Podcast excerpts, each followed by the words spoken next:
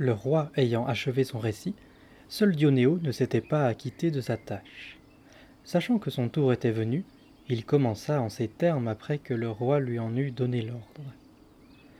Le récit des tourments de ses amours infortunés ne m'a pas moins ému que vous, mesdames. C'est pourquoi j'ai formé de tout cœur le vœu de nous voir bientôt arriver au bout de nos peines. Dieu soit loué, les récits ont touché à leur fin, à moins que je ne me décide moi aussi à apporter de l'eau à ce diable de moulin. Mais non. Tournant la page de ces histoires douloureuses, je vais entamer plutôt un chapitre plus joyeux et plus amusant, ce qui sera peut-être de bon augure pour le sujet à traiter demain. Sachez, mes belles amies, qu'il y avait à Salerne, il n'y a pas encore longtemps de cela, un très grand chirurgien nommé Mazzeo della Montagne. Parvenu à un âge déjà très avancé, il avait pris pour femme une jeune et noble personne de sa ville, qu'il comblait comme aucune autre de luxueuses toilettes, de parures et autres bijoux dont les femmes raffolent. Il est vrai qu'elle n'avait guère de chaleur à revendre, car son maître au lit ne pensait guère à la couvrir. Si Ricciardo de Kinsica, dont nous avons déjà parlé, faisait compter à sa femme les jours d'abstinence sur le calendrier, Mazzeo, quant à lui, expliquait à la sienne qu'il faut je ne sais combien de jours pour se remettre d'avoir fait l'amour et bien d'autres balivernes de ce style, dont la dame s'accommodait fort mal. C'était une femme de cœur, cependant, et remplie de sagesse. Elle décida donc d'économiser le bien de son mari et d'aller chercher ailleurs pour dilapider celui d'autrui. Elle se mit ainsi à observer plusieurs jeunes gens, les uns après les autres, et finit par jeter son dévolu sur l'un d'entre eux, en qui elle mit toute son espérance, tout son désir et tout son amour. Le jeune homme s'aperçut de la chose, dont il se réjouit, et lui rendit généreusement l'appareil. Il s'appelait Ruggieri d'Airoli, avait de nobles origines, mais menait triste vie et faisait montre d'une conduite si blâmable qu'il n'avait plus ni parents ni amis qui lui fussent attachés ou acceptassent encore de le voir.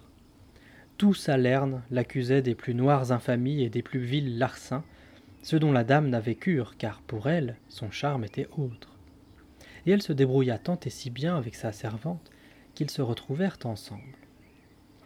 Quand ils eurent joui quelque temps l'un de l'autre, la dame commença à le blâmer de sa vie passée et à le prier par amour pour elle de changer de conduite. Et pour ce faire, elle se mit à lui offrir de temps en temps quelques subsides. Leur liaison durait ainsi dans la plus grande discrétion, quand un jour on amena au médecin un malade atteint de gangrène à une jambe. Le médecin, ayant diagnostiqué le mal, il dit à ses parents que si l'on n'extrayait pas de sa jambe un os gangrené, il faudrait lui couper ce membre ou il mourrait, alors qu'une opération pourrait le guérir, étant entendu que tous les risques étaient pour le malade. Il se mit d'accord avec la famille, qui prit ses responsabilités. Le médecin pensa que le malade ne supporterait pas l'épreuve et ne se laisserait pas opérer sans avoir été endormi à l'opium. Comme l'intervention devait avoir lieu le soir, le matin, il fit fabriquer un liquide de sa composition qui devait, après ingestion, faire dormir le patient le temps qu'il pensait devoir lui être nécessaire pour l'opération. Il fit porter ce breuvage chez lui et le déposa dans sa chambre sans dire à qui que ce fût de quoi il s'agissait. Le soir venu, alors que le docteur s'apprêtait à se rendre chez son client, de très grands amis à lui, d'Amalfi, lui firent savoir qu'il devait, séance tenante, sans autre obligation qui tint, se rendre là-bas, car il y avait eu une grande bagarre et nombreux étaient les blessés. Le médecin renvoya au lendemain matin l'opération de la jambe, prit une embarcation et alla jusqu'à Amalfi. Comprenant que son mari ne rentrerait pas de la nuit, la dame fit venir Ruggieri en secret, comme à l'accoutumée, l'introduisit dans sa chambre et l'y enferma en attendant que certains des occupants de la maison allassent dormir. Comme Ruggieri se trouvait dans la chambre dans l'attente de sa dame, il fut pris d'une grande soif. Le labeur de la journée, peut-être, la nourriture salée ou simplement l'habitude. Bah, toujours est-il qu'il s'aperçut sur l'appui de la fenêtre la petite carafe d'eau que le médecin avait préparée pour son malade, et croyant qu'il s'agissait d'eau potable, il la porta à ses lèvres et la vida d'un trait. Il ne s'écoula pas longtemps avant qu'un lourd sommeil le saisissant, il ne s'endormit. la dame vint le plus tôt qu'elle put dans la chambre, et trouvant Ruggieri endormi, elle se mit à le secouer et à lui dire à voix basse de se lever. Peine perdue. Non seulement il ne répondait pas, mais il ne bougeait pas. Alors la dame, quelque peu en colère, le secoua plus fort en lui disant Allez, debout, espèce d'endormi Si tu voulais dormir, il fallait rester chez toi et ne pas venir ici. Ruggieri, ainsi malmené, tomba par terre d'un coffre sur lequel il s'était allongé, et ne donnant pas plus signe de vie qu'un mort, la dame, quelque peu effrayée, essaya de le relever, le secoua plus violemment, lui pinçant le nez, lui tirant la barbe, mais en vain. Il dormait comme un sabot. La dame se mit à avoir peur. Et s'il était mort? Elle recommença donc à le pincer méchamment, à le brûler avec une bougie allumée. Rien n'y faisait. Pour avoir un mari médecin, elle n'en était pas pour autant de la partie. Elle le crut donc mort pour de bon. Inutile de dire, étant donné l'amour qu'elle lui portait, la douleur qu'elle éprouva. Mais n'osant pas faire de bruit, elle se mit à verser en secret des larmes sur lui et à se désespérer d'une aussi grande infortune. Au bout d'un moment, cependant, la dame, craignant que le déshonneur ne vînt s'ajouter à son malheur, pensa qu'il fallait sans retard trouver le moyen de faire sortir le mort de chez elle, et ne sachant comment, elle appela discrètement sa servante, lui expliqua son malheur et lui demanda conseil. La servante n'en croyait pas ses yeux, elle le secouait elle aussi dans tous les sens, sans réussir pour autant à lui faire reprendre ses esprits. Et elle en convint avec la dame. Il était bien mort. Il fallait donc, conseillait-elle, le sortir de la maison. La dame lui dit Mais où pouvons-nous le déposer de façon que demain matin, quand on le trouvera, personne ne soupçonne qu'on l'a sorti d'ici? La servante lui répondit Madame, j'ai vu ce soir, tard, devant la boutique du menuisier notre voisin, une caisse de taille moyenne qui nous rendrait bien service si l'homme ne l'a pas rentré chez lui. Nous pourrions ainsi le fourrer dedans, lui donner deux ou trois coups de couteau et l'abandonner à son sort. Je ne vois pas pourquoi celui qu'il trouvera devrait en déduire qu'on l'y a mis dedans ici plutôt qu'ailleurs. On croira même, je pense, compte tenu du genre d'homme, qu'il a été tué lors d'un mauvais coup par quelque ennemi qui l'a ensuite jeté dedans. La dame abonda dans le sens de la servante. Elle ne marchait pas pour les blessures, cependant, car jamais elle ne se sentirait le courage de le faire. Et elle envoya sa servante vérifier si la caisse était toujours où elle l'avait vue, ce qu'elle lui confirma. La servante, donc, jeune et robuste personne, chargea Ruggieri sur ses épaules avec l'aide de la dame, qui partit, la précédant en éclaireur, et parvenue jusqu'à la caisse, elles mirent le corps dedans, la fermèrent et l'abandonnèrent.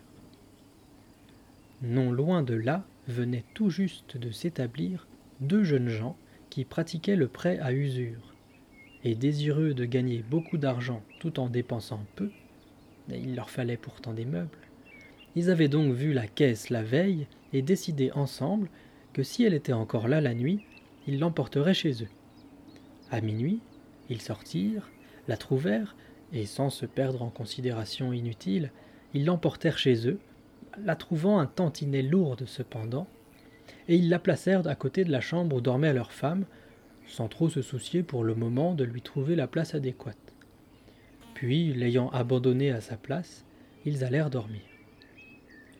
Ruggieri, qui avait longuement dormi et avait digéré son breuvage dont les effets s'étaient taris, se reprit donc vers le matin mais réveillé et conscient, il n'en restait pas moins abruti, non seulement sur le moment, mais pour quelques jours encore.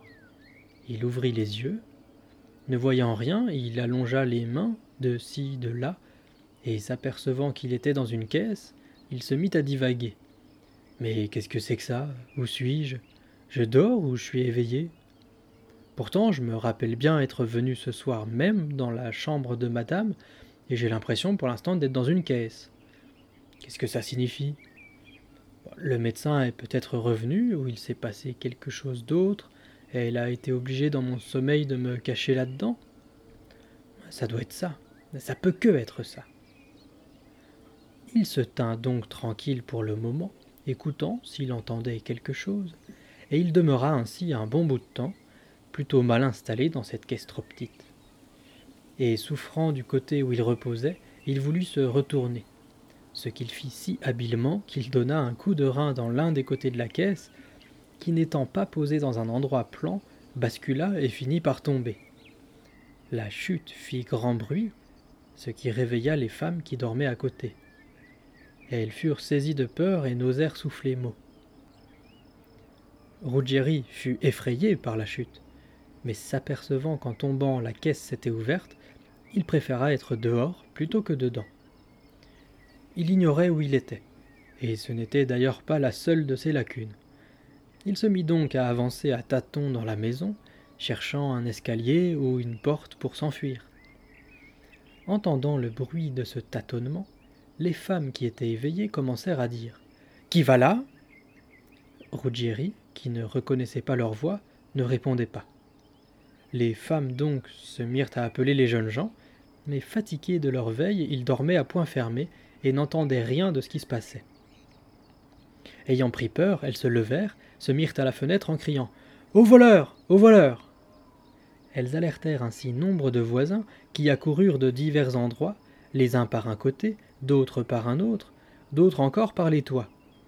Ils entrèrent dans la maison, et les jeunes gens réveillés eux aussi se levèrent.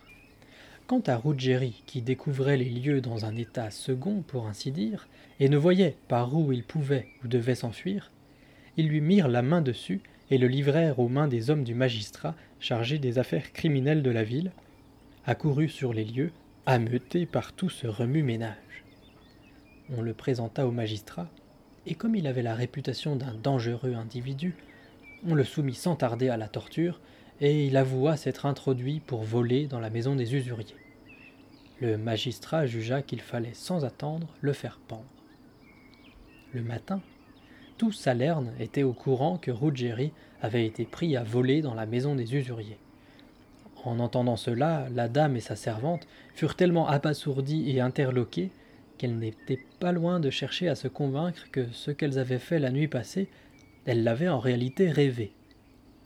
Mais en outre, la dame était si torturée à l'idée du danger que courait Ruggieri qu'elle était tout près d'en perdre la raison. Peu après neuf heures et demie, le médecin, rentré d'Amalfi, demanda qu'on lui apportât la potion, car il voulait s'occuper de son malade. Trouvant la carafe vide, il se mit dans une colère noire, prétendant qu'on ne retrouvait jamais rien dans cette maison. La dame, tout aussi furieuse mais pour d'autres raisons, lui répondit en disant Si vous hurlez ainsi pour une fiole vide, qu'est-ce que vous direz le jour où il s'agira de quelque chose de grave? Il n'y en avait qu'une au monde, sans doute Le mari lui répondit Femme, tu crois peut-être que c'était de l'eau pure, mais détrompe-toi, c'était une préparation pour faire dormir et il lui expliqua pourquoi il l'avait fabriqué. Quand la dame eut entendu le récit de l'affaire, elle comprit que Ruggieri en avait bu, et s'expliqua pourquoi il lui paraissait mort. Elle dit Docteur, nous l'ignorions, refaites-en une autre. En l'absence d'autre solution, et il en fit préparer une nouvelle. Peu de temps après, la servante qui était allée s'enquérir sur ordre de sa dame du sort que l'on réservait à Ruggieri, lui dit Madame, tout le monde médit de Ruggieri, et à ce que j'ai pu entendre, il n'y a ni parents ni amis qui veuillent lever le petit doigt pour l'aider, et on croit pour de bon que demain le magistrat le fera pendre. Et en plus, je vais vous dire une chose étonnante. Je crois avoir compris comment il est arrivé dans la maison des usuriers. Écoutez-moi bien. Vous vous souvenez du menuisier devant chez qui se trouvait la caisse où nous avons mis Ruggieri?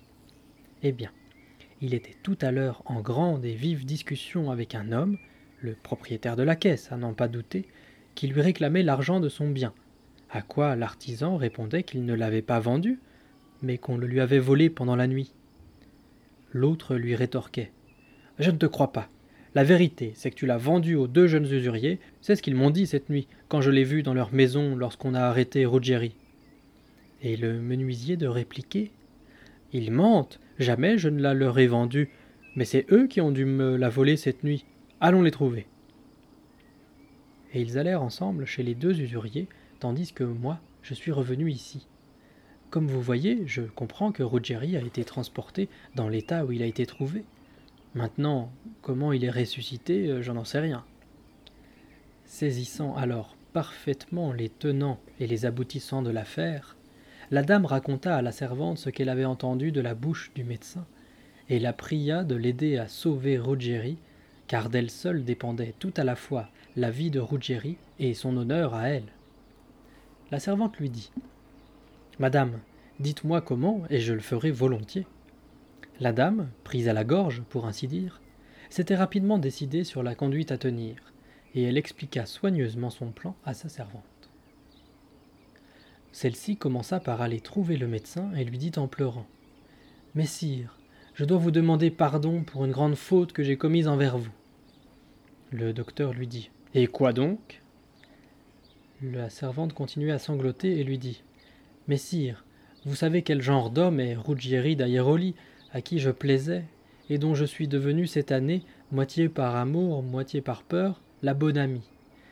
Il a appris hier soir que vous n'étiez pas là, et il a su si bien m'amadouer que je l'ai amené coucher chez vous dans ma chambre, et comme il avait soif et que je n'avais ni eau ni vin sous la main, et que je ne voulais pas que votre femme qui était dans la grande salle me vît, je me suis souvenu avoir vu dans votre chambre une petite carafe d'eau.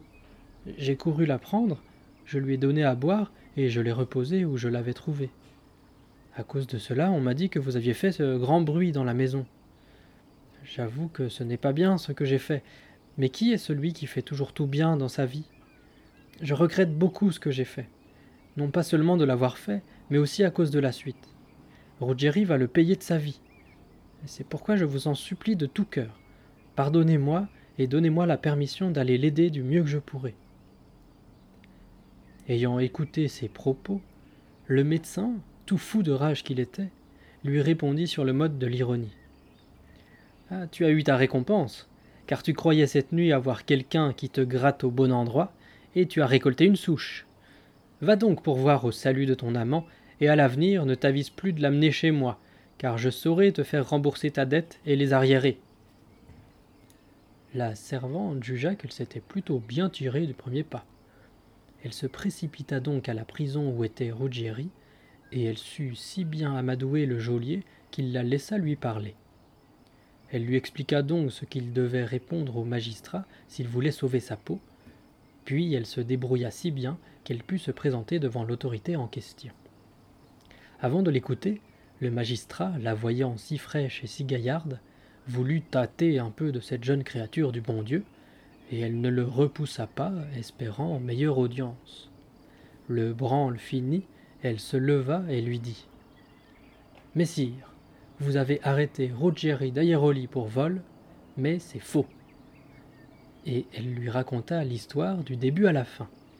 Comment, étant son amie, elle l'avait amené chez le médecin, comment elle lui avait fait boire sans savoir le somnifère, et comment elle l'avait mis dans la caisse, le croyant mort.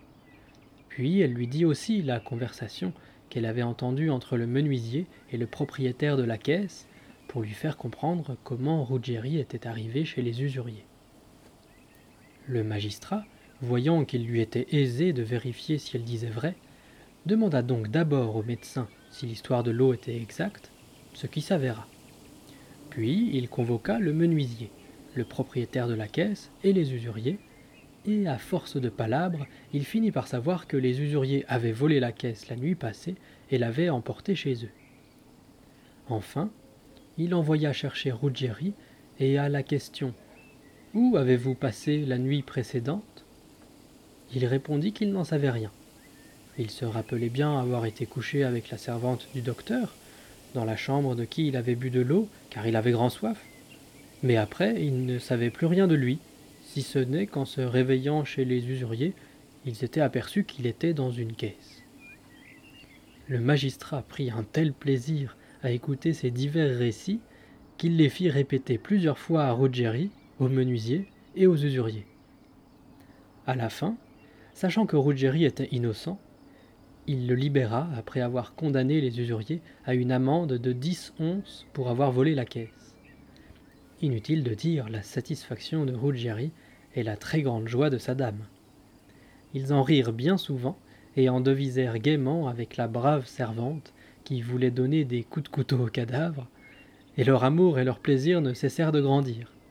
C'est aussi ce que je me souhaite, mais certes pas d'être fourré dans une caisse.